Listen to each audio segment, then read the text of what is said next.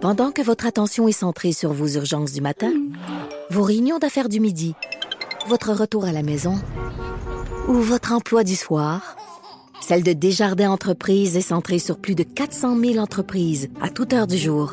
Grâce à notre connaissance des secteurs d'activité et à notre accompagnement spécialisé, nous aidons les entrepreneurs à relever chaque défi pour qu'ils puissent rester centrés sur ce qui compte, le développement de leur entreprise. C'est 23. Patrick Lagacé en accéléré. Les meilleurs moments du Québec maintenant en moins de 60 minutes.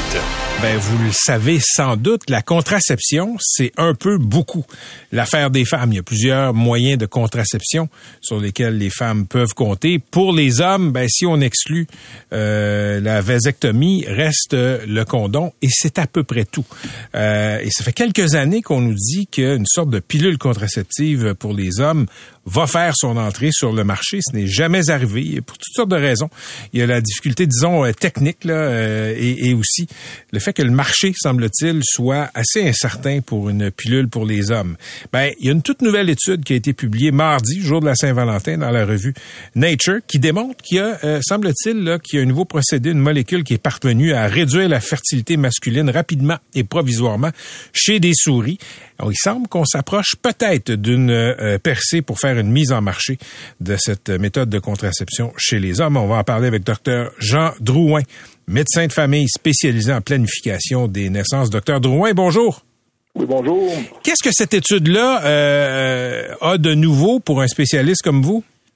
Ce que j'ai trouvé intéressant, euh, comme je l'ai dit à votre chercheuse quand on en a parlé, c'est que ça m'a ramené environ une trentaine d'années en arrière où il y avait une autre étude qui avait sorti avec un, cactus du Liban qui avait un mécanisme d'action qui ressemblait à celle-là, qui est intéressante euh, comme tel. Et quand j'ai vu votre étude, euh, j'ai franchement trouvé, c'est la piste parce que qui est intéressant dans cette étude-là, c'est qu'il y a un produit et comme par, comme toutes les recherches, ça a été trouvé par hasard. On faisait une étude sur un produit pour les, maladies des yeux, puis finalement on a trouvé que ça, il y avait une action sur les spermatozoïdes pour les immobiliser. Et c'est une pilule qui peut, qui pourrait être prise 30 minutes avant la, relation et qui durerait jusqu'à deux heures et demie euh, après. Maintenant, on fait encore des recherches pour essayer qu'elle dure plus longtemps. Et ce produit-là, ce qui est intéressant dans, dans le produit, c'est que c'est un inhibiteur de, l'activité des spermatozoïdes. On appelle le, SAC, là, la, la, soluble adénylyl cyclase. Donc, c'est intéressant de voir les recherches qu'on a, faites là-dessus. C'est un contraceptif qu'on prend lors des relations.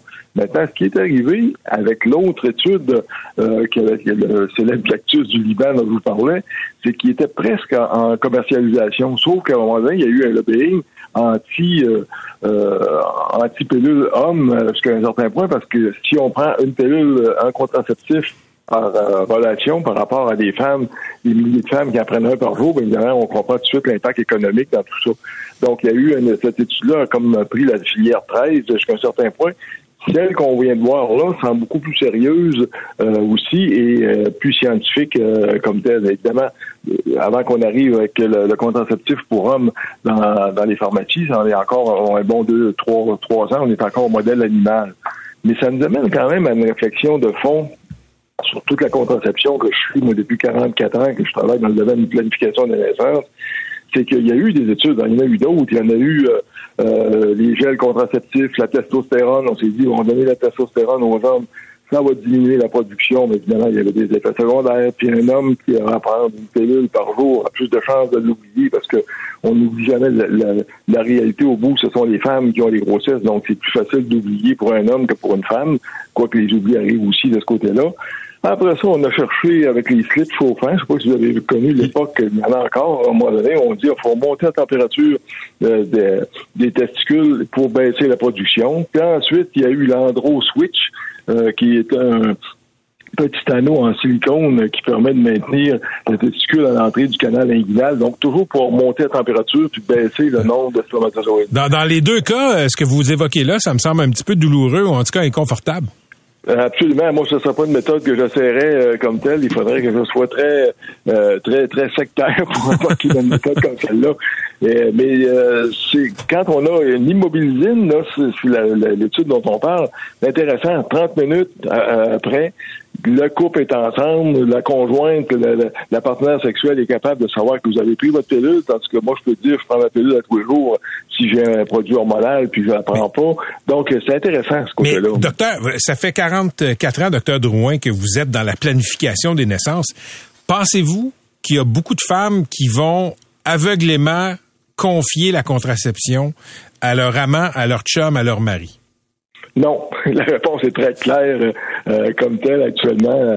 Euh, la seule, euh, je dirais, hésitation que j'aurais, c'est si on prend si cette pilule sur le marché, le couple est, sur le bord d'avoir une relation sexuelle, on prend la pilule, il y a 30 minutes d'action, la femme est sûre et certaine euh, que c'est la, que la pilule est prise. Mais ce qui va augmenter aussi, le, surtout aux États-Unis, le, désir de contraception et les recherches en contraception masculine, c'est l'inversion de la fameuse euh, euh, loi sur l'avortement de Roe et Wade ah. aussi, qui est urgence de développer des méthodes chez les hommes, chez les femmes, la faire connaître, que les couples soient plus Hein, il y a toute cette réflexion-là avec une meilleure implication des hommes. Faut le dire, euh, moi je l'ai vu au début des 44 ans, tu parlais des condoms, là, évidemment c'était un peu euh, un peu mis n'importe comment, puis on voyait les résultats aussi à l'autre bout. Donc finalement, il y a comme euh, une maturité jusqu'à un certain point. Je dis pas que c'est réglé, il y a encore de l'ouvrage à faire, mais c'est quand même intéressant de voir l'évolution masculine à travers ça et l'évolution de la condition et de la contraception et de l'implication des hommes dans les relations hommes-femmes et les relations sexuelles. Pour, pour être clair, là, chez les hommes, à part avec la vasectomie, le condom, il euh, y, a, y a rien, là. Il n'y a rien. Quand vous allez dans la littérature, j'ai fait une petite recherche avant notre discussion. On parle du coït interrompu. Je dirais que c'est la pire méthode pour avoir une grossesse euh, comme telle euh, euh, aussi. Donc, on parle d'une troisième méthode, mais ça n'en est, pas une comme telle. Donc, finalement, il n'y a rien qui a évolué. Les vasectomies, il y a eu quand même d'évolution dans le sens que la vasectomie, vous avez probablement entendu parler de la méthode chinoise, vasectomie sans bistouri, intéressante comme telle, possiblement moins d'effets secondaires, bien possiblement comme telle, meilleur euh, mais il y a encore cette peur euh, que j'ai souvent en discussion planning familiale entre un homme et une femme, la contraception, entre la ligature de trompe et euh, contraception définitive, vasectomie. évidemment, la vasectomie est une opération tellement mineure par rapport à la ligature de trompe où, on a une, anesthésie, une laparoscopie, et ainsi de suite.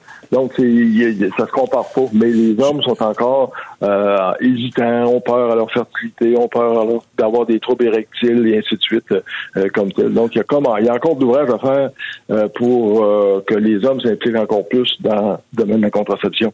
Pour être clair, docteur Drouin, là, les, les, hommes, vous dites qu'ils ont peur à leur fertilité, qu'ils ont peur à leur virilité. avoir une vasectomie, ça affecte pas euh, la virilité. Ça n'affecte pas la capacité d'avoir des érections, ça n'a pas rapport. Du, du, tout, du tout. Mais ça reste toujours dans, dans, le langage populaire, ça, comme tel. Et euh, quelques gars autour d'une bière, ils se font euh, quelques peurs là-dessus. Puis là, moi, je les vois au bureau. au bout, à ce moment-là, faut les convaincre. Bon, on leur montre l'anatomie, qu'est-ce qu'on fait. On coupe absolument aucun air qui a, qui a, un rapport avec l'érection. On baisse pas du tout le, le mot de testostérone avec la vasectomie, et ainsi de suite. Finalement, et, c'est, mais on a besoin de rassurer encore en 2023, malheureusement. Et quand je faisais la même chose quand on a commencé la pratique en planning. Il, me semble, il me semble, est-ce que, est-ce que je rêve ou les Québécois, c'est comme les, on est parmi les champions de la vasectomie? Oui, on est euh, au Canada, oui, absolument. Euh, vous rêvez pas parce que c'est vraiment très clair et je suis content de ça. Il y a eu une progression en planning et ça, ça veut dire qu'il y a une progression du côté du corps médical qui euh, explique bien la vasectomie, qui rassure, puis des hommes qui décident de s'impliquer plus dans ce domaine-là aussi comme tel et de, passer à l'action. Absolument. Si vous faites une comparaison de toutes les provinces canadiennes, on est les champions, ça c'est sûr. Vraiment intéressant. Ben écoutez, on va suivre ça avec intérêt. On verra s'il y a un marché. On va vous rappeler euh, quand ça va devenir euh, euh, disponible en pharmacie. Il va sûrement avoir un marché. Hein. C'est l'immobilisine, c'est intéressant, puis c'est une belle, belle avenue pour la condition masculine. C'est un plaisir de vous parler. Merci, docteur Drouin. Bonne journée. Bonne journée. C'était Jean Drouin, médecin de famille spécialisé en planification des naissances. MC, quelque chose à dire? Je m'attendais à une blague. Ben non, mais tu as posé des bonnes questions. OK, je te remercie. Je pense que les deux euh, les deux clés de ton entrevue, c'est un, est-ce que les femmes vont faire assez confiance aux hommes pour le faire? Moi, j'ai des doutes là-dessus. Et deux, est-ce que les, hommes vont le faire? Les femmes peuvent continuer à prendre la pilule aussi, là? Ou? Euh, oui. Ou? Tu sais, je veux dire, Mais- si, mais- si- mais- tu fais Mais- pas confiance à l'autre personne, prends Oui, la mais pilule. reste, Catherine, que biologiquement, le gars peut disparaître et c'est toi, la femme, qui va être pognée avec le problème. C'est ça, souvent, le, le- le- le- le- le problème du, du gars. Est-ce que je peux, est-ce que je peux apporter, on a un peu de temps, euh, est-ce que je peux apporter un angle novateur?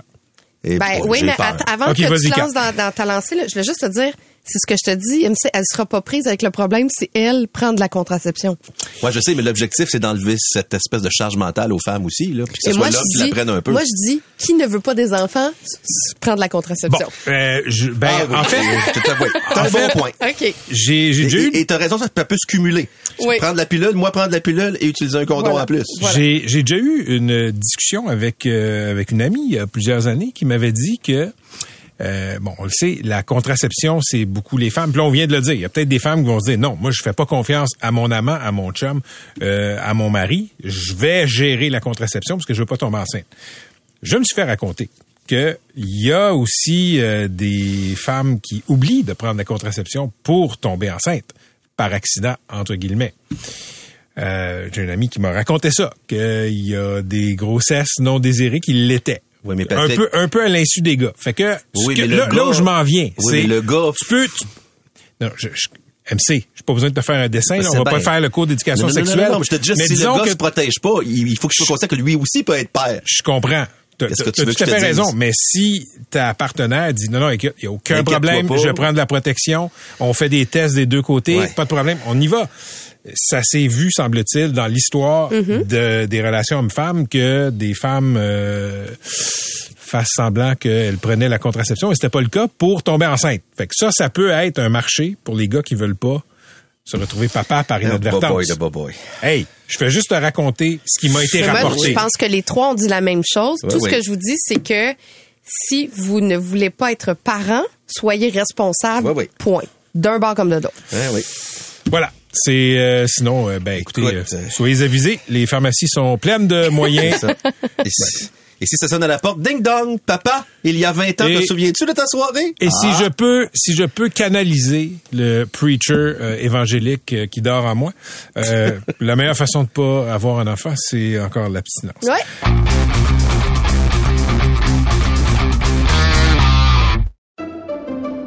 Pendant que votre attention est centrée sur vos urgences du matin, vos réunions d'affaires du midi, votre retour à la maison ou votre emploi du soir, celle de Desjardins Entreprises est centrée sur plus de 400 000 entreprises à toute heure du jour. Grâce à notre connaissance des secteurs d'activité et à notre accompagnement spécialisé, nous aidons les entrepreneurs à relever chaque défi pour qu'ils puissent rester centrés sur ce qui compte, le développement de leur entreprise.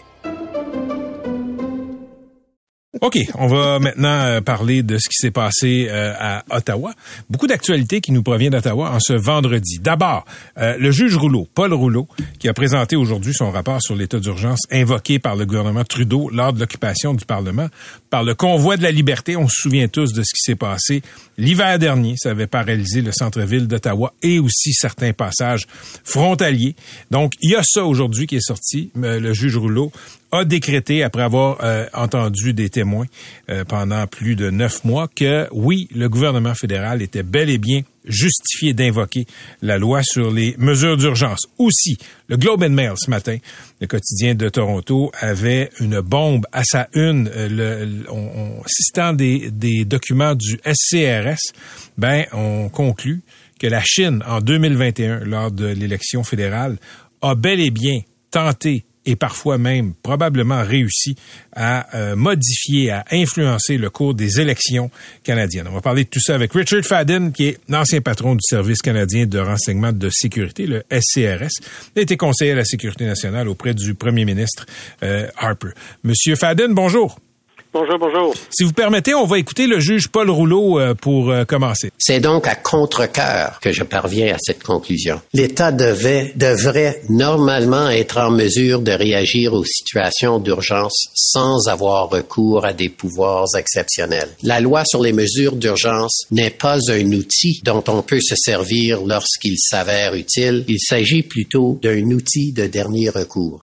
Monsieur Fadden, je le précise, vous avez été conseiller à Sécurité nationale auprès euh, des premiers ministres Trudeau et Harper. Euh, Est-ce que vous êtes surpris par les conclusions du juge Rouleau? En bout de ligne, non. Euh, je pense que la situation, non seulement à Ottawa, mais ailleurs en Ontario et en Alberta, pouvait raisonnablement laisser croire au cabinet fédéral qu'il perdait contrôle de la situation. Et c'est essentiellement le test de la loi sur les mesures d'urgence.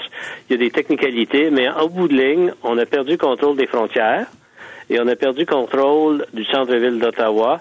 Et si on se met à la place des, des ministres fédéraux, j'ai l'impression qu'ils avaient raison de croire qu'à cause des difficultés et à l'intérieur des corps policiers et entre les corps policiers, euh, la solution ne, se, ne, ne, viendrait pas trop trop rapidement. Alors je pense qu'en bout de ligne, ils avaient raison et que le juge Rouleau, en bout de a, a dit l'évocation de la loi sur les mesures d'urgence était en conformité avec la loi. OK. Au cœur des, euh, des, des, travaux et des réflexions du juge Rouleau, il y a la notion de sécurité nationale. Et il, il suggère que la loi sur les mesures d'urgence soit euh, qu'elle ne soit plus chevillée à la loi sur le SCRS parce que semble-t-il que le critère de menace à la sécurité nationale, c'est celle du SCRS. Est-ce que vous êtes d'accord avec ce Absolument. La définition de la sécurité nationale pour le SCRS, c'est une définition très stricte. Pourquoi? Parce que le SCRS a des pouvoirs très étendus qui lui permettent de s'ingérer dans la vie des individus. C'est une agence de sécurité, c'est une agence de renseignement qui requiert des, des contrôles particuliers. Transférer ça directement à une loi sur les mesures d'urgence pour moi, ça n'a pas de bon sens. Il devrait y avoir une définition très claire, pas ambiguë, mais une, une définition propre à la loi sur les mesures d'urgence. Euh, pour vous, une menace à la sécurité nationale là, telle que, que telle qu'avancée, disons, par le juge Rouleau, c'est quoi exactement, M. Fadden? Mais c'est une série de choses. Euh, contrôle des frontières. Effectivement, en Alberta et en Ontario, le gouvernement a perdu le contrôle des frontières. Euh, le coût pour la sécurité économique du pays, euh, le fait qu'il y avait des argents qui entraient euh, et qui étaient dirigés vers les convois qui venaient de l'extérieur du pays illégalement. Tout ça mis ensemble avec les, difficultés générales, je pense, en bout de ligne, ça mettait à risque la sécurité nationale. Je pense qu'il est important de souligner que pour qu'il y ait une attaque à la sécurité nationale, c'est pas c'est pas nécessaire d'avoir quelque chose comme une guerre. La loi dit aussi euh, des, des, problèmes immédiats avec la sécurité nationale et des, des, euh, des problèmes possibles avec la sécurité nationale. Alors, à bout de compte, c'est tout ça. Vous n'avez pas été surpris, j'imagine, que le juge Rouleau, M. Fadden, critique la police d'Ottawa pour sa mauvaise appréciation du renseignement qui montrait que ben, les gens qui convergeaient vers Ottawa l'hiver dernier, euh, ils n'avaient pas l'intention de rester là une demi-journée ou une fin de semaine. Absolument pas. Je pense que la, police d'Ottawa doit prendre la majorité de la responsabilité. Mais euh, la police provinciale de l'Ontario, la gendarmerie royale, euh, ils auraient pu collaborer un peu plus prochement. Ils auraient pu échanger des renseignements d'une façon plus organisée. Mais je pense que le juge Giroux avait raison. C'est la police d'Ottawa, en premier lieu, qui aurait dû s'organiser, qui aurait dû demander des renforcements plus rapidement qui doivent prendre euh, en grande mesure la responsabilité. Mais c'est aussi la GRC et la police de, l'Ontario. Ultimement, euh, M. Fadden, là, le, le, le, périmètre, ce qu'on appelle la colline parlementaire et autour de ça, euh, est-ce que ça devrait être la responsabilité de la police d'Ottawa? Moi, je ne pense que non. Je pense que ça, c'est essentiellement euh, une imposition à une police municipale qui a d'autres préoccupations chaque fois qu'il y a des démonstrations, puis on en a pas mal ici, tout comme à Québec, euh, euh, la police d'Ottawa doit s'organiser, puis on envoie un compte à Ottawa. Ça serait beaucoup plus simple, je pense, si on élargissait un peu la définition de la colline parlementaire et on en faisait une, une responsabilité fédérale absolue. Ça ne veut pas dire que la police d'Ottawa ne collaborerait pas, mais je pense qu'il y aurait une certaine logique à faire ça. Et en fait, la Constitution est assez claire. Il y a une mesure là-dedans qui permet au Parlement de déclarer certaines structures euh, de, nationale de responsabilité purement fédérale. Alors, je pense que ça pourrait être fait assez rapidement. Et j'ai l'impression, je ne sais pas, mais j'ai l'impression que la police d'Ottawa accepterait ce changement assez, assez hmm. rapidement. OK. Deuxième sujet sur lequel j'aimerais vous entendre, M. Hmm. Fadden, c'est la une du Globe and Mail d'aujourd'hui. Ça frappe. C'est la une au complet. Et euh, ce qu'on explique dans ce scoop, c'est que les euh, services de renseignement euh, canadiens, le SCRS, hmm. ont révélé euh, la stratégie chinoise pour influencer les élections fédérales de 2021. On sait qu'ils avaient tenté, les Chinois, euh, d'influencer l'élection de 2019. C'est un gros scoop. Euh, je résume là, les, Chinois, ce qu'ils espéraient en, en essayant d'influencer l'élection, c'est la réélection d'un gouvernement minoritaire libéral et ils tenaient à défaire des candidats conservateurs. Est-ce que vous avez été surpris en lisant le Globe and Mail ce matin? Dans le détail, oui, mais généralement, non. Ça ne devrait pas surprendre. Ce genre de choses, les Chinois ne le font pas seulement au Canada. Je pense qu'il est important de se souvenir. C'est aussi un problème euh, en France, en Allemagne, aux États-Unis un peu, puis en Grande-Bretagne. Ça fait partie de leur politique générale d'essayer d'encourager dans les démocraties l'élection ou la non-élection, dépendant de leur perspective, de gens qui favoriseraient euh, la perspective chinoise. Alors, ça fait quand même plusieurs années qu'on en parle au Canada et euh, je pense que c'est la première fois que clairement, publiquement, sans ambiguïté, les services de renseignement disent non seulement au gouvernement, mais au public, c'est un problème, puis on devrait faire quelque chose. M. Fadden, quelle lecture vous faites du fait que des documents ultra secrets des services de renseignement canadiens sont retrouvés à la une du Globe and Mail? Ben, en fait, j'étais un peu surpris. Je ne sais pas comment ils ont réussi à les obtenir. En principe, je pense que les documents secrets devraient rester secrets. ça ne surprendrait pas, des, étant hmm. donné d'où je viens. Mais je ne sais pas d'où ils ont euh, obtenu les documents, mais clairement, il y a des éléments là-dedans qui sont assez détaillés, qui sont très, sont très délicats. Mais euh, une fois public, je pense qu'on devrait en prendre, prendre en ligne de compte et faire quelque chose pour contrer ces ingérences étrangères de la part de la Chine. Je vous pose la question, M. Fadden, parce qu'on peut penser qu'au SCRS, il y a peut-être des gens qui pensent que le gouvernement prend pas euh, cette tentative d'influence assez au sérieux et on a décidé de couler l'information. J'aimerais penser que mes anciens collègues ne feraient pas ça, mais je dois dire que c'est euh, possible. OK. En termes de méthode pour influencer l'élection, est-ce qu'il y a quelque chose dans les révélations du Globe and Mail qui vous ont surpris aujourd'hui? Pas vraiment. Je pense que l'utilisation d'argent pour favoriser certains candidats, l'utilisation de la presse ethnique, l'encouragement aux Canadiens d'origine chinoise de voter d'une façon particulière, l'utilisation des euh, social media, des médias sociaux, je pense que c'est c'est pas la première fois qu'on en a parlé. Ce qui m'a surpris peut-être un peu, c'est qu'ils ont utilisé toutes ces méthodes-là. Euh, alors c'était vraiment un effort organisé, concerté de la part des Chinois, probablement de l'ambassade ou du consulat général, un des consulats généraux. Mais ce qui m'a surpris un peu, c'est qu'on avait tout fait ce qu'on a pu faire. C'était pas seulement des sous, c'était pas seulement la hmm. presse, c'était un peu tout. C'est un affront, juste souligner, c'est un affront vraiment fondamental à notre souveraineté c'est difficile d'envisager quelque chose qu'un pays étranger pourrait faire de pire que d'essayer d'intervenir dans notre processus démocratique. C'est vraiment pas bien. Monsieur Fadden, les, conservateurs disent que euh, ces, manœuvres chinoises leur ont coûté une dizaine de sièges. Je pense pas que les documents de, du SCRS sont aussi euh, hmm. définitifs. Est-ce que vous pensez que les conservateurs ont raison ou qu'ils ont tort? C'est difficile pour moi de dire. Ça fait assez longtemps que je demeure à Ottawa que je, comprends que de temps à autre, pour des raisons partisanes, on exagère un peu. Mais ils ont raison quand même d'être très fâchés qu'on ait essayé d'intervenir dans le processus électoral dans divers comtés. Les Chinois, je ne sais pas s'ils ont réussi ou non, mais ils auraient même pas dû pouvoir essayer. Est-ce que vous pensez que le gouvernement canadien euh, actuel, le gouvernement de Justin Trudeau aurait dû révéler aux Canadiens ces informations-là sur les manœuvres d'influence euh, des Chinois sur l'élection de 2021? Absolument. la première chose qu'il va falloir qu'on fasse pour essayer de contrer ces ingérences, c'est d'admettre que les Chinois sont en train d'essayer de faire ce genre de choses. Si on ne l'admet pas publiquement, qu'on n'en parle pas un peu, et qu'on n'essaie pas de construire diverses contre-mesures, on ne va pas réussir à les empêcher. Alors, il faut absolument, je pense, que le gouvernement, pas nécessairement demain ou la semaine prochaine, mais qu'éventuellement, dans un avenir assez rapproché, admette qu'ils ont reçu le rapport du SRS, qu'ils y ont réfléchi et puis qu'ils vont faire quelque chose. On me signale que les Australiens sont beaucoup plus proactifs, beaucoup plus agressifs pour contrer et exposer les manœuvres d'infiltration des Chinois. Est-ce que c'est vrai? Je pense que c'est vrai.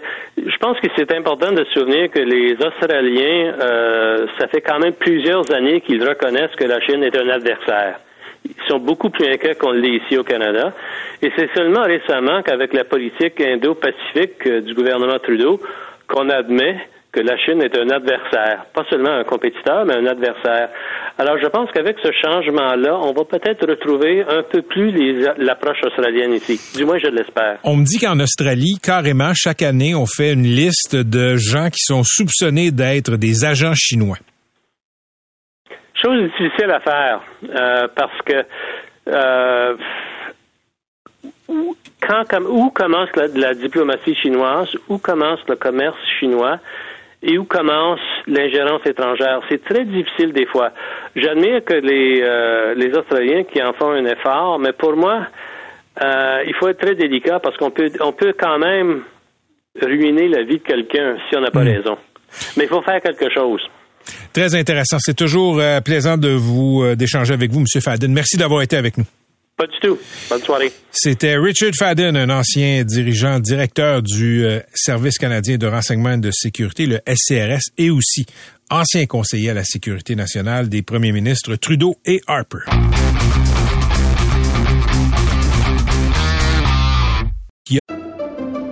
Pendant que votre attention est centrée sur vos urgences du matin, vos réunions d'affaires du midi, votre retour à la maison ou votre emploi du soir, celle de Desjardins Entreprises est centrée sur plus de 400 000 entreprises à toute heure du jour. Grâce à notre connaissance des secteurs d'activité et à notre accompagnement spécialisé, nous aidons les entrepreneurs à relever chaque défi pour qu'ils puissent rester centrés sur ce qui compte, le développement de leur entreprise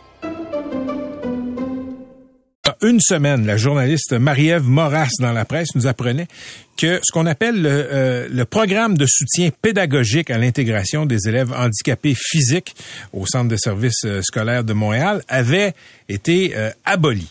Et ce que ça veut dire, c'est qu'il y a des, élèves qui sont handicapés et qui sont intégrés dans des écoles dites régulières. Ben, ils auront pu des profs orthopédagogues pour les aider à progresser. Ils sont 22 dans cette unité au Centre de services scolaires de Montréal. Ça inquiète évidemment beaucoup, beaucoup d'abord les profs orthopédagogues et aussi les parents de ces enfants-là. Euh, Émile, par exemple, est un enfant de cinquième année qui peut maintenant cheminer dans son parcours scolaire grâce à sa prof orthopédagogue qui est rattachée au programme de soutien pédagogique à l'intégration des élèves handicapés physiques. Émile ne savait ni lire ni écrire en troisième année. Grâce à sa prof orthopédagogue, ben maintenant, il peut lire et écrire. Ça donne une idée à quel point ce service-là est essentiel. Isabelle Desrochers est la maman d'Émile qui fréquente l'école Saint-Gérard dans le quartier Villeray, est accompagnée en studio de Catherine Beauvais-Saint-Pierre qui est présidente du syndicat des profs de, euh, du Centre de services scolaires de Montréal, l'Alliance des professeurs. Bonjour à vous deux. Bonjour. Bonjour. Isabelle, je vais commencer avec vous. Parlez-moi de votre fils. Euh, ben Émile est un enfant euh, merveilleux. Vous le croisez dans la rue, on voit rien. Euh, c'est pas écrit dans sa sur son front. Euh, je suis dyspraxique, j'ai de la difficulté. Mais très jeune, on s'est rendu compte qu'il y avait des enjeux et bon, on a fait le cheminement pour pouvoir avoir un diagnostic et après ça faire les démarches auprès de, de la CSDM à l'époque pour pouvoir avoir une reconnaissance du code 33 et après ça avoir accès au service. Décortiquons, c'est quoi le code 33?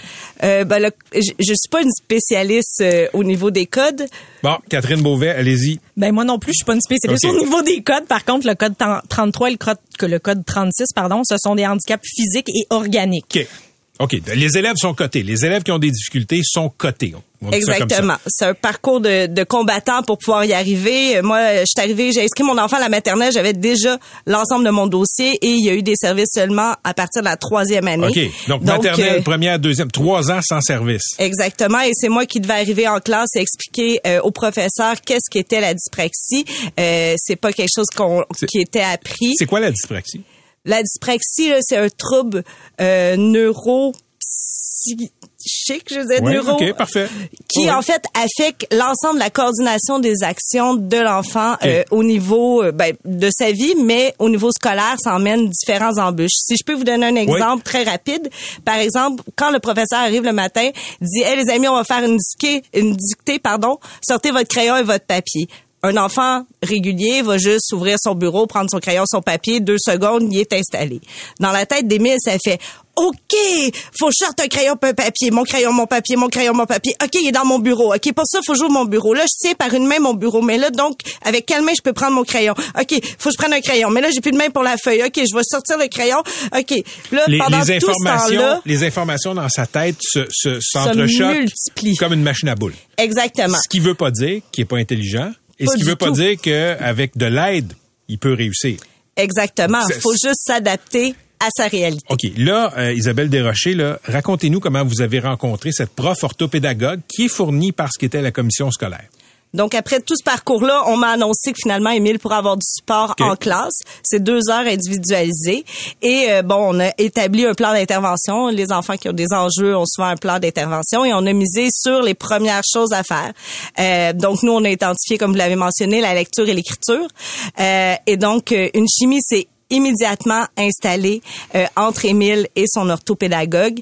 Euh, ils ont une belle complicité, ils rient, euh, ils s'échangent des petits mots et euh, de fil en aiguille, cette relation de confiance-là permet à mon enfant de prendre confiance en lui et de faire des progrès, d'avancer, d'augmenter son estime.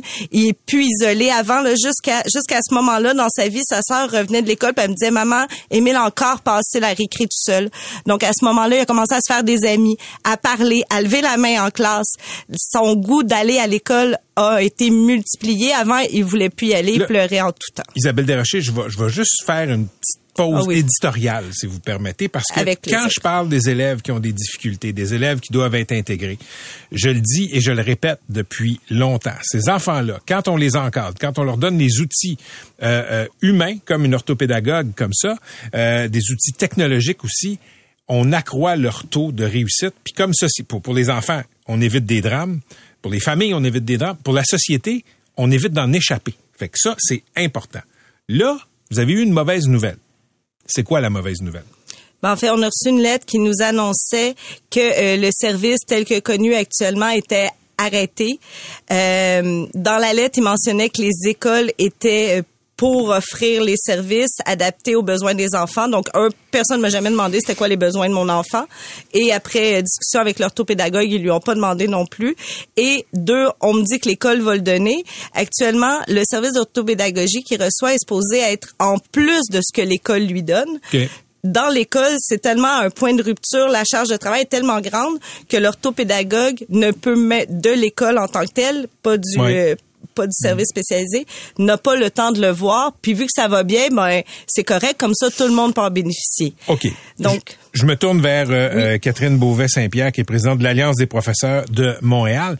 Euh, Qu'est-ce que la commission scolaire vous dit? Je refuse de les appeler des centres de services. là. Qu'est-ce que la commission scolaire de Montréal vous dit? En fait, on a été mis devant le fait accompli. Il y a personne du terrain qui a été euh, qui a été sondé, qui a été consulté pour prendre cette décision-là. Donc, c'est une décision qui s'est prise en haut. Non seulement en discutant avec les, les personnes, les, les dirigeants du centre de service, on se rend compte qu'il y a pas grand monde qui sait ce que font ces 22 orthopédagogues-là. Mais en plus, on nous dit que on va analyser les besoins des élèves après. Donc là, on est en train de dire aux parents, vous allez avoir plus de services, inquiétez-vous pas. Mais nous, de l'autre côté, on nous dit, ouais, on va faire l'analyse après. mais mais est-ce que, OK, je vous pose la question. Ouais. Est-ce que, est-ce que ça se peut que ce soit une bonne idée de l'abolir pour mieux répartir les services? Ben, en fait, ce qui se passe en ce moment, c'est qu'on prend une décision avant d'analyser la situation. Nous, ce qu'on demande, en fait, au centre de service actuellement, c'est de revenir en arrière parce que là, la décision a été prise. Ils l'ont annoncé aux, enseignantes déjà. Euh, ce qu'on leur demande, c'est revenez en arrière, faites une analyse des besoins, regardez ce dont, ce dont ces élèves-là ont besoin pour réussir. Regardez aussi ce que ces 22 profs font parce que en discutant avec eux, on se rendait compte que c'est ça, ils savent pas ce qu'ils font au quotidien. Donc, on vient dire ce service-là peut être remplacé par autre chose, mais sans savoir ce que ce qu'est ce service-là finalement. Parce que là, je lisais dans l'article de Marie-Ève Moras, il y a Benoît Thomas, directeur des services éducatifs, qui dit, écoutez, on veut pas réduire les services aux élèves, euh, on veut mieux les... euh, notre intention, c'est d'offrir un service équitable en proximité et en continu cinq jours par semaine. Est-ce que ça se peut? Ben, en fait, actuellement, avec le- le- la pénurie qu'on a actuellement, c'est impossible, soyons réalistes. Mais en plus de ça, on parle de pénurie. Ces 22 profs là qui se sont fait dire votre expertise, euh, on finalement ça nous intéresse pas parce que c'est ça qu'on leur dit. Ils ont développé une expertise. Il y en a qui ça fait 20 ans qui accompagnent des enfants dyspraxiques. C'est pas tous les orthopédagogues qui ont la même expertise. Mais vous, euh, vous êtes la présidente du syndicat, vous devez savoir où ils vont être envoyés, Ah, ces, profs orthopédagogues. On le sait pas encore. En fait, ils vont aller chercher un autre poste. Donc, des postes, il y a des postes actuellement pas comblés en orthopédagogie. Ça, c'est un fait parce qu'il y a une pénurie. En fait, actuellement, ce qu'on nous dit, c'est il y a un service où il y a 22 profs qu'on va prendre pour aller mettre ailleurs. Sauf que là, on vient déshabiller Pierre pour aller habiller Paul. C'est Va- exactement ça qu'on fait. Votre crainte en période de pénurie, c'est quoi? C'est qu'on prenne ces profs orthopédagogues pour leur confier une classe? Ben en fait, c'est- c'est c'est l'idée, c'est qu'ils aillent se chercher un autre poste d'orthopédagogue, soit dans une classe, soit comme euh, un orthopédagogue qui accompagne les élèves. Et ce qu'on sait, c'est que de ces orthopédagogues-là qui ont vraiment une expertise particulière, il y en a plein qui nous disent, moi, il y a bien des chances que j'aille travailler ailleurs, Ouais. que je prenne ma retraite, que j'aille faire autre chose finalement, parce qu'on est en train de me dire que mon expertise que j'ai depuis 20 ans, elle vaut pas grand-chose. Et les orthopédagogues, je le souligne, sont aussi très en demande au privé. Hein? Tout à fait. on- on- dans la, la messagerie, j'ai un commentaire qui me dit, écoutez, malheureusement, un intervenant par enfant, c'est non viable. Mais votre l'orthopédagogue qui s'occupe de votre enfant, euh, Isabelle, c'est pas, euh, il est pas à temps plein. Elle est pas à temps plein avec avec votre euh, avec votre enfant là.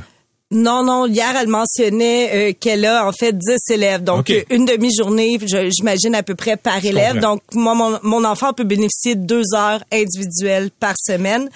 Euh, et j'imagine que c'est le cas pour les autres enfants aussi. là. En fait, c'est environ 250 élèves qui sont touchés par ce service-là. Ce qu'il faut comprendre aussi, c'est que les orthopédagogues dans les écoles, Isabelle l'a bien dit, ils sont débordés. Donc, souvent, ils font des sous-groupes. Ils suivent Ben. des petits groupes. Ces élèves-là, ils ont deux heures tout seuls avec l'orthopédagogue. C'est un service qui, qui, qui est presque inexistant dans les écoles.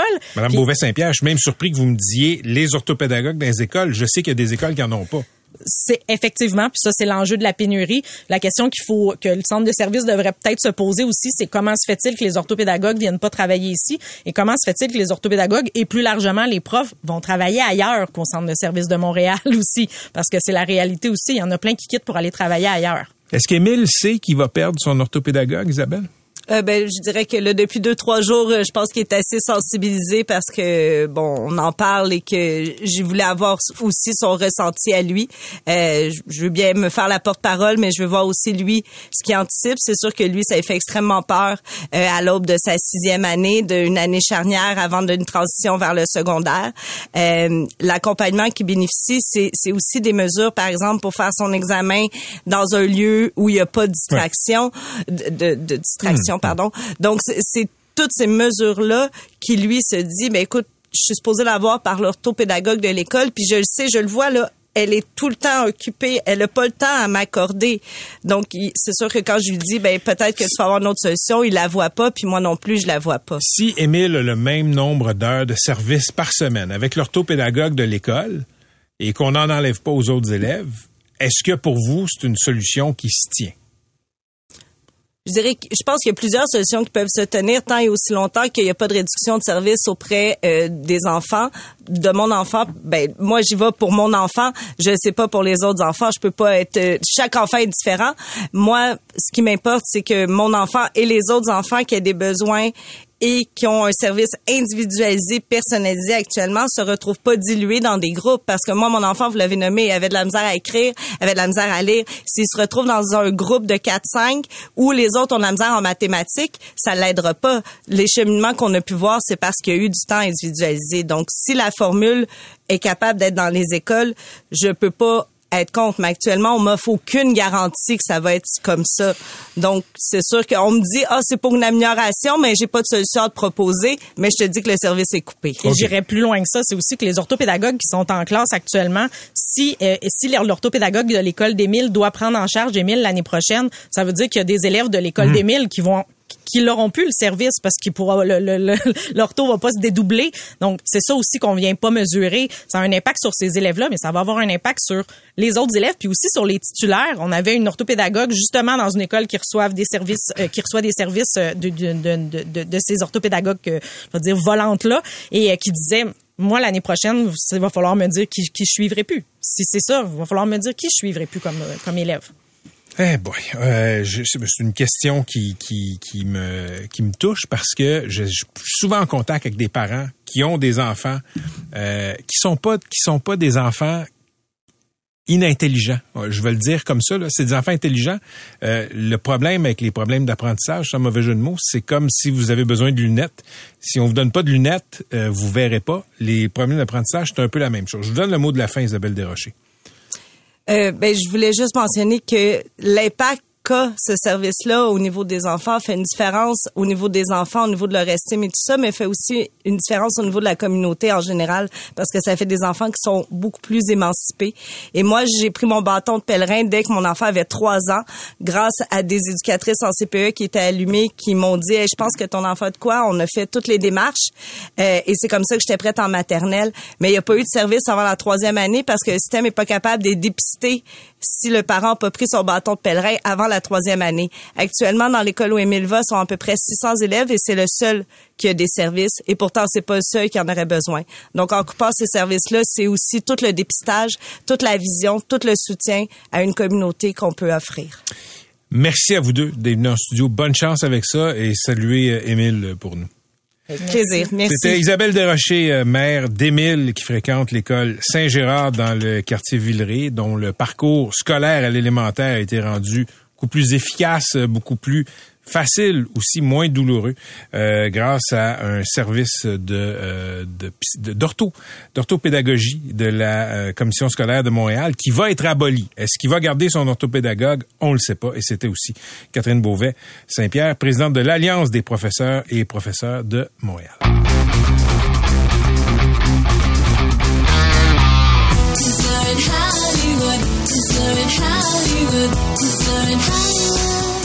Oui, on s'en va non pas à Hollywood rejoindre Henri Arnaud, mais à Berlin. Il est là-bas pour le festival du cinéma. C'est la Berlinale, c'est La ça? Berlinale, oui, exactement. Et il va nous parler de ce film que Sean Penn, l'acteur américain, a réalisé, un documentaire euh, pour euh, souligner ce qui s'est passé avec l'invasion en Ukraine. Ouais, puis on se souvient que au début de la guerre en Ukraine, Sean Penn était euh, là-bas et on a vu certaines photos, entre autres euh, Sean Penn qui quittait l'Ukraine sur le bord d'une route avec sa valise. Il avait été photographié, c'était devenu viral.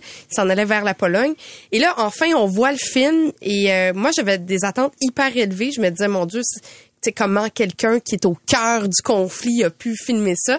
Alors, euh, Henri Arnaud a vu le film qui s'appelle Super Power ou Super Puissance en français. Bonjour Henri Arnaud. Bonjour Catherine et Patrick, bonjour à tous. Euh, Henri, est-ce que c'est un grand film? Est-ce que c'est un documentaire qui porte sur l'Ukraine? Alors, c'est ce qui est intéressant, Catherine, c'est que c'est pas du tout ce que tu t'attendais, ce que je m'attendais aussi.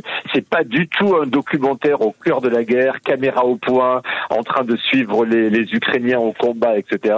En fin de compte, le film, c'est réellement un portrait du, du président Zelensky, et c'est un petit peu euh, comment cet acteur star ukrainienne de la télé ou du grand écran est devenu en l'espace de 24 heures lorsque les Russes ont déclaré la guerre un tout autre homme. Il s'est il s'est révélé aux Ukrainiens il s'est révélé au monde entier comme un comme un chef de guerre. Et le film Super Power c'est c'est exactement ce que ce que Sean Penn montre. Il montre comment n'importe qui comment un simple citoyen euh, qui devient une célébrité peut du jour au lendemain se révéler différemment. Je t'avoue que j'étais surpris en voyant le film parce que je m'attendais pas du tout à ça moi-même Euh, Henri, est-ce que c'est une infopub ou on montre aussi les travers de Zelensky? Parce que quand la guerre s'est déclarée, il y avait des critiques, là. Il y a des, des cas de corruption, entre autres, et tout ça.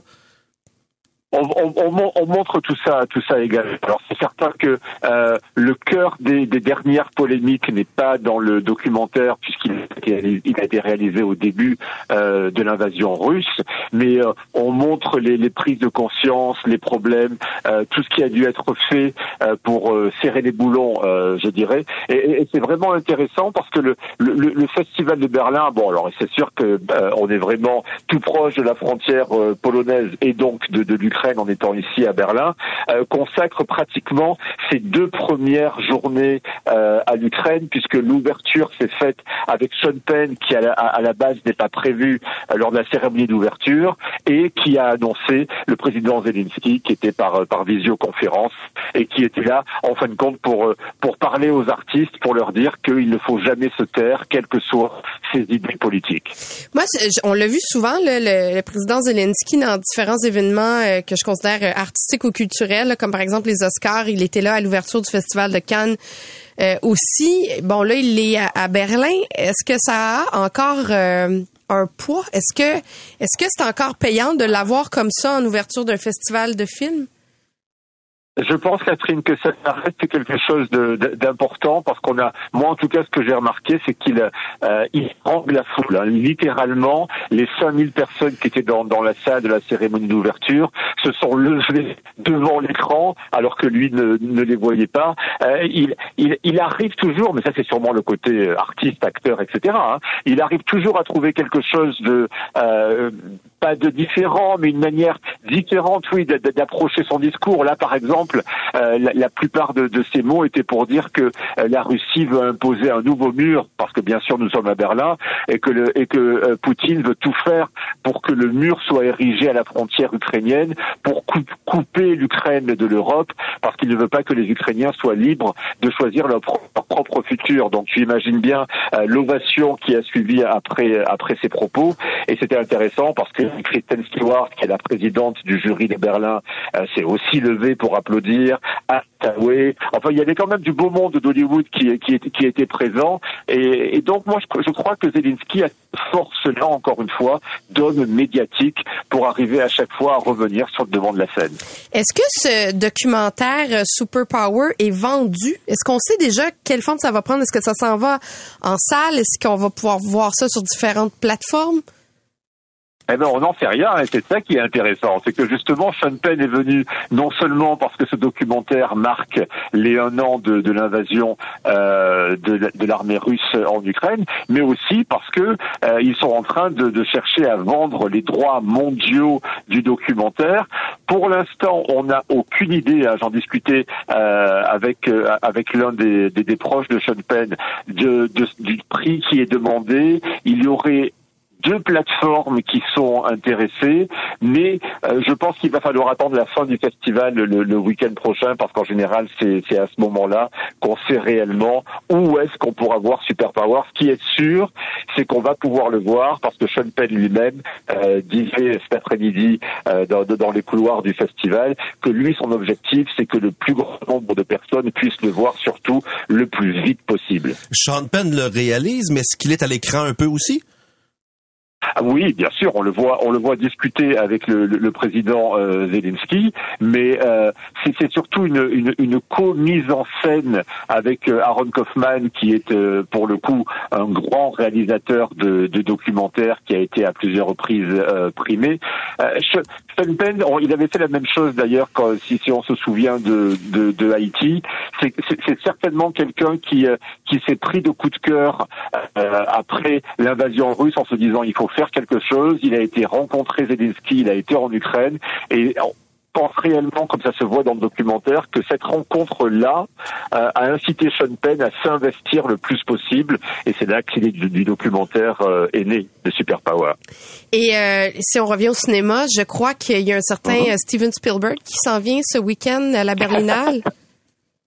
Alors ça, euh, tout ce que je peux vous dire à tous les deux, on parlait avec Patrick aussi il n'y a pas très longtemps, c'est un bonheur d'être à Berlin car on oublie enfin la course aux Oscars, aux cérémonies, aux awards qui est qui s'éternise à Hollywood parce que là je dois voir à peu près trois films par jour, euh, c'est que le deuxième jour, hein. et c'est à chaque fois des trucs euh, inattendus, euh, des films avec des acteurs, on savait même pas que les films allaient, allaient, allaient venir à Berlin, et oui Steven Spielberg, ça c'est l'histoire de tous ces grands festivals euh, comme euh, comme Cannes et, et Venise. Il leur faut tous les jours une star hollywoodienne. Donc on a eu Kristen Stewart, on a eu Sean Penn, on a Anne Hathaway et on dès dimanche Steven Spielberg qui va venir. Il y a une grande rétrospective et il va recevoir le le lion euh, le, le lion L'ours, d'argent ouais. d'honneur du festival de Berlin. Le l'ours pardon, Ouais, pas ouais. le lion. Est-ce que tu as réservé ton restaurant euh, pour aller sou- souper avec Steven? Alors, je, je, je sais, figure-toi que les, les producteurs de Fabelman, le film arrive tout juste en Europe, ont prévu un petit cocktail avec Monsieur Spielberg et avec euh, quelques journalistes triés sur le volet, histoire de faire euh, mousser la, la, la sauce pour parler du film. Mais bon, ça, c'est pas vraiment très important. Merci beaucoup, Henri Arnaud. Merci, Henri. À bientôt. C'est le fun parce qu'à Berlin, le tapis rouge, justement, tu sais, quand on parle de Steven Spielberg qui arrive, le tapis rouge est très accessible. On, on est. C'est pas euh, Cannes où c'est la guerre, là, ouais. Ben, tu sais, à Cannes, on peut juste prendre des photos ou des Mhm. images. On peut pas parler, mais moi, je me souviens, là, tu sais, euh, Sigourney Weaver, ou, ou, euh, qui était là pour le, le film de, de Philippe Falardeau, on y criait. Puis là, elle nous regardait, puis là, on a dit, venez, venez vous ici. Puis elle est arrivée en courant, tu sais. Fait que c'est- tout peut arriver. Tu peux jaser. J'avais accroché Juliette euh, Binoche comme ça. Et- et on n'accorde pas des entrevues à tout le monde, mais il y, a- il y a une part de magie Mhm. et de d'histoire improbable qui C'est peut c'est se produire. c'est pas comme ça à Toronto, hein? Et Non. là, là, là, C'est pas comme ça. Toronto, ça a l'air d'être pas mal euh, C'est- l'armée. Hein? c'est l'armée. Le tif, là, c'est, il y a pas de mots, là. On l'a déjà fait ensemble. aussi? Ah. MC, moi, on s'est déjà Ouais. retrouvés ensemble Ouais. sur un tapis rouge. C'est épouvantable. J'ai fait trois ans, c'est au plus fort de la poche. On avait nos trucs, là. Toi, t'en avais, Ouais. Catherine, j'en avais aussi. J'ai réussi, là, à avoir, mais écoute, pour, pour 10 secondes de télé, tu travailles des heures. Et moi, je me suis fait sacrer dehors deux fois du Ah oui, festival parce que j'avais justement enfreint le vrai. code de conduite. On- on Ça est- veut dire que tu faisais bien ta job. Tu t'aperçois qu'on est très latin au Québec Ouais. et que Toronto, c'est très, très anglo-saxon. Eux, ce sont les règles. Les règles, nous, on est un petit peu plus délinquants. Tu m'étonnes. Patrick Lagacé en accéléré. C'est 23. Pendant que votre attention est centrée sur cette voix qui vous parle ici, ou encore là, tout près ici, très loin là-bas,